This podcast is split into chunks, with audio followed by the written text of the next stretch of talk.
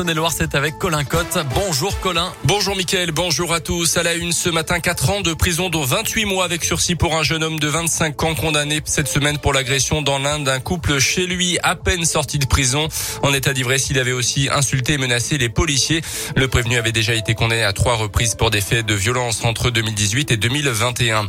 Lui avait tiré par erreur, par accident, selon lui, un oiseau d'une espèce protégée, un chasseur de liens un chasseur de lin, ex-président de la Chambre d'agriculture, était jugé à Bourg pour des faits remontant à avril 2019 à Saint-Paul de Varax. Trois associations de défense de l'environnement le prenaient pour cible.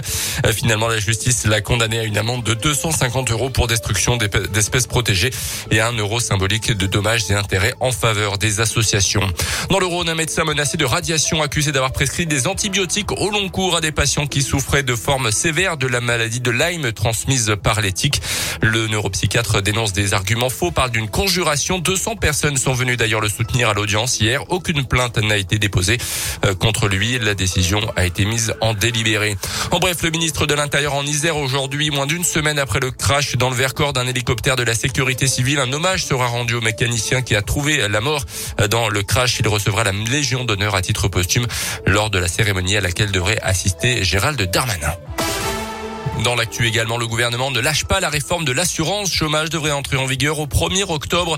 Un projet de décret a été envoyé aux partenaires sociaux. D'après l'UNEDIC, plus d'un million de précaires pourraient voir leur allocation baisser. Le projet avait pourtant été suspendu cet été par le Conseil d'État en pleine crise sanitaire, mais le gouvernement met en avant la reprise économique depuis plusieurs mois pour justifier de cette entrée en vigueur. Un anniversaire dans l'actualité aujourd'hui, celui du TGV. Il fête ses 40 ans et à l'occasion des journées européennes du patrimoine ce week-end, Emmanuel Macron est attendu garde Lyon. Aujourd'hui, le chef de l'État va dévoiler notamment une maquette grandeur nature de la motrice du TGV M, le TGV du futur, euh, que la SNCF compte mettre sur les rails en 2024. Un train plus confortable et plus écolo.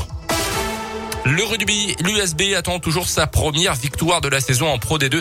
Le début de saison des Violets est difficile avec deux défaites et un match nul. Il se déplace à Agen ce soir sur le terrain d'une équipe qui descend tout juste de top 14 et qui n'a pas gagné non plus depuis la reprise. Pour l'entraîneur bressan Johan Boulanger, il ne manque pas grand chose pour que l'US Bressan trouve le déclic et décroche enfin sa toute première victoire. C'est tous des petits détails, hein, le jeu au pied où une précision énorme en, Pro D2 par rapport à la national. Tout ça fait que voilà, c'est serré et il faut encore plus de maîtrise de, ce que tu fais, de tes fondamentaux aussi, de ton jeu.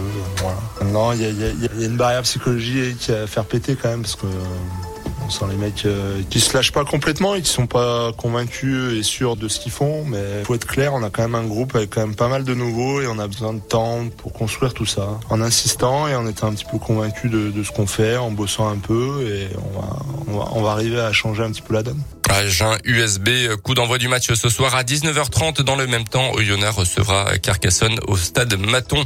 Et puis du foot également ce soir avec un bon test pour le FBBP à domicile. Les Bressans reçoivent Châteauroux à Verchères. Châteauroux, actuel sixième du championnat, c'est sûr, à partir de 19h. Exactement, Colin. Et euh, en plus, on aura des